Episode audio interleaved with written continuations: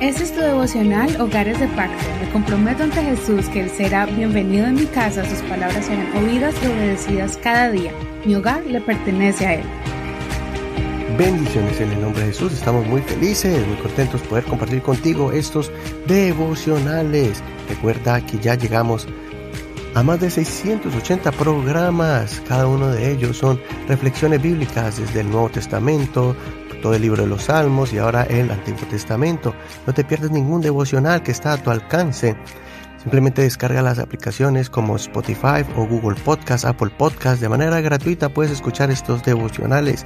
También estamos en Spreaker, iHeartRadio y otras plataformas más. El tema de hoy es Nunca bajes la guardia. Segunda de Samuel capítulo 11, vamos a leer del verso 1 al 11. Versión Reina Valera actualizada 2015. Aconteció al año siguiente, en el tiempo en que los reyes suelen salir a la guerra, que David envió a Joab junto con sus servidores y con todo Israel. Ellos destruyeron a los hijos de Amón y pusieron sitio a Rabá. Pero David se quedó en Jerusalén. Y sucedió que al atardecer David se levantó de su cama y se paseaba por la azotea del palacio cuando vio desde la azotea a una mujer que se estaba bañando, y la mujer era muy bella. David mandó preguntar por la mujer y alguien le dijo, ¿No es esta Betsabé, hija de Eliam, mujer de Urías el Eteo? David envió mensajeros y la tomó. Cuando ella vino a él, él se acostó con ella, que estaba purificándose de su impureza. Entonces ella regresó a su casa. La mujer concibió y mandó que lo hicieran saber a David, diciendo, Yo estoy encinta. Entonces David mandó a decir a Joab, Envíame a Urías el Eteo. Y Joab envió a Urías a David. Cuando Urias vino a él, David le preguntó cómo estaban Joab y el pueblo y cómo iba la guerra. Después David dijo a Urias, desciende a tu casa y lava tus pies. Cuando Urias salió del palacio, fue enviado tras él un obsequio de parte del rey. Pero Urias durmió a la puerta del palacio junto con todos los siervos de su señor y no descendió a su casa. E informaron de esto a David diciendo, Urias no descendió a su casa.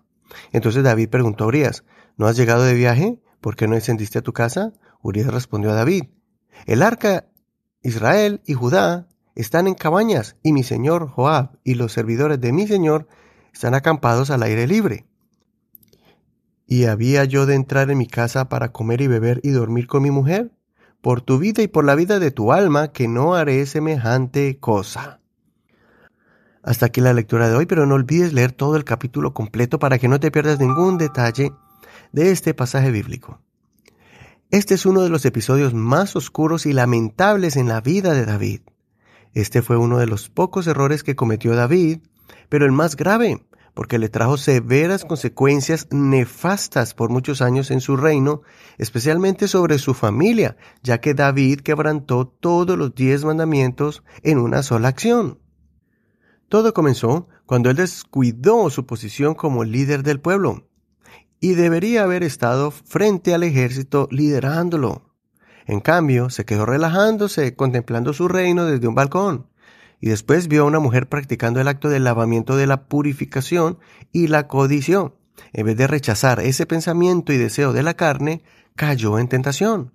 Pero antes de llamarla a su palacio para fornicar con ella, alguien de su palacio le advirtió que ella era esposa de uno de sus mejores líderes militares y uno de sus mejores amigos.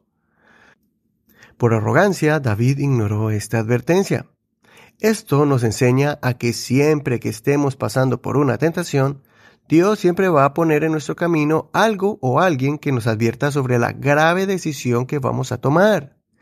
Nadie que haya caído en pecado, que haya destruido su matrimonio o su hogar, puede decir que nadie le enseñó o le advirtió. Ni siquiera el pensar que iba a pecar trayendo a una mujer casada a su lecho, ni el pensar que era su amigo al que iba a traicionar, ni el pensar que iba a cometer un pecado clarísimo delante de Dios, David decidió continuar con dejarse guiar por sus impulsos y sus deseos, y no pensó en las consecuencias. David supo que embarazó a la mujer, pero él pensó que podía arreglar este problema a su manera, engañando al esposo para que se fuera a la casa a acostarse con su mujer, pero él no lo quiso. Pues su honor y lealtad no le permitía pasar ni una noche con su esposa porque estaban en tiempo de guerra. Como David no pudo convencerlo para que tuviera relaciones con su esposa, lo mandó a matar, poniéndole en el campo de batalla, y ordenó que lo dejaran solo. Él pensó que haciendo esto podría casarse con la mujer, y así nadie sabría lo que pasó, pero Dios sí lo vio y le desagradó esta acción. Mañana veremos las múltiples consecuencias fatales que trajo a la familia de David, pero hoy podemos aprender a que no debemos bajar la guardia. No te confíes cuando las cosas te están saliendo bien.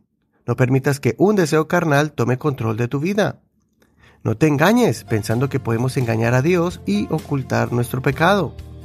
Que cuando alguien se acerque con valentía y amor para confrontarnos y advertirnos de alguna decisión loca o mala que vayamos a cometer, es mejor escucharlo que ignorarlo con una acción arrogante que cuando uno falla e intenta arreglar la situación sin arrepentirse ni confesando la falta, esto va a acarrear más problemas. Es como cavar tierra formando un hoyo para tapar otro hoyo. Seamos prudentes, estemos en posición de alerta, luchemos por nuestra familia, enfocándonos en lo eterno y no en lo temporal. Cualquier lucha o crisis espiritual o emocional que estés pasando, supérala, haciendo lo correcto y no tomando alguna decisión impulsiva que después traerá consecuencias dolorosas, nefastas y hasta fatales. Recuerda el consejo del apóstol Santiago. Dichoso el que hace frente a la tentación, porque pasada la prueba, se hace acreedor a la corona de vida, la cual Dios ha prometido dar a quienes lo aman. Y hasta aquí el devocional del día de hoy. Soy tu amigo y hermano Eduardo Rodríguez. Que el Señor te dé la fortaleza y que nunca guardes la guardia. Gracias por compartir este devocional por medio de Facebook. Búscanos como Hogares de Pacto Devocional. Gracias también por tus oraciones y tus aportes para que podamos seguir avanzando este ministerio en diferentes ciudades y países, para que lleguen a muchos hogares y sean fortalecidos con la palabra del Señor. Bendiciones.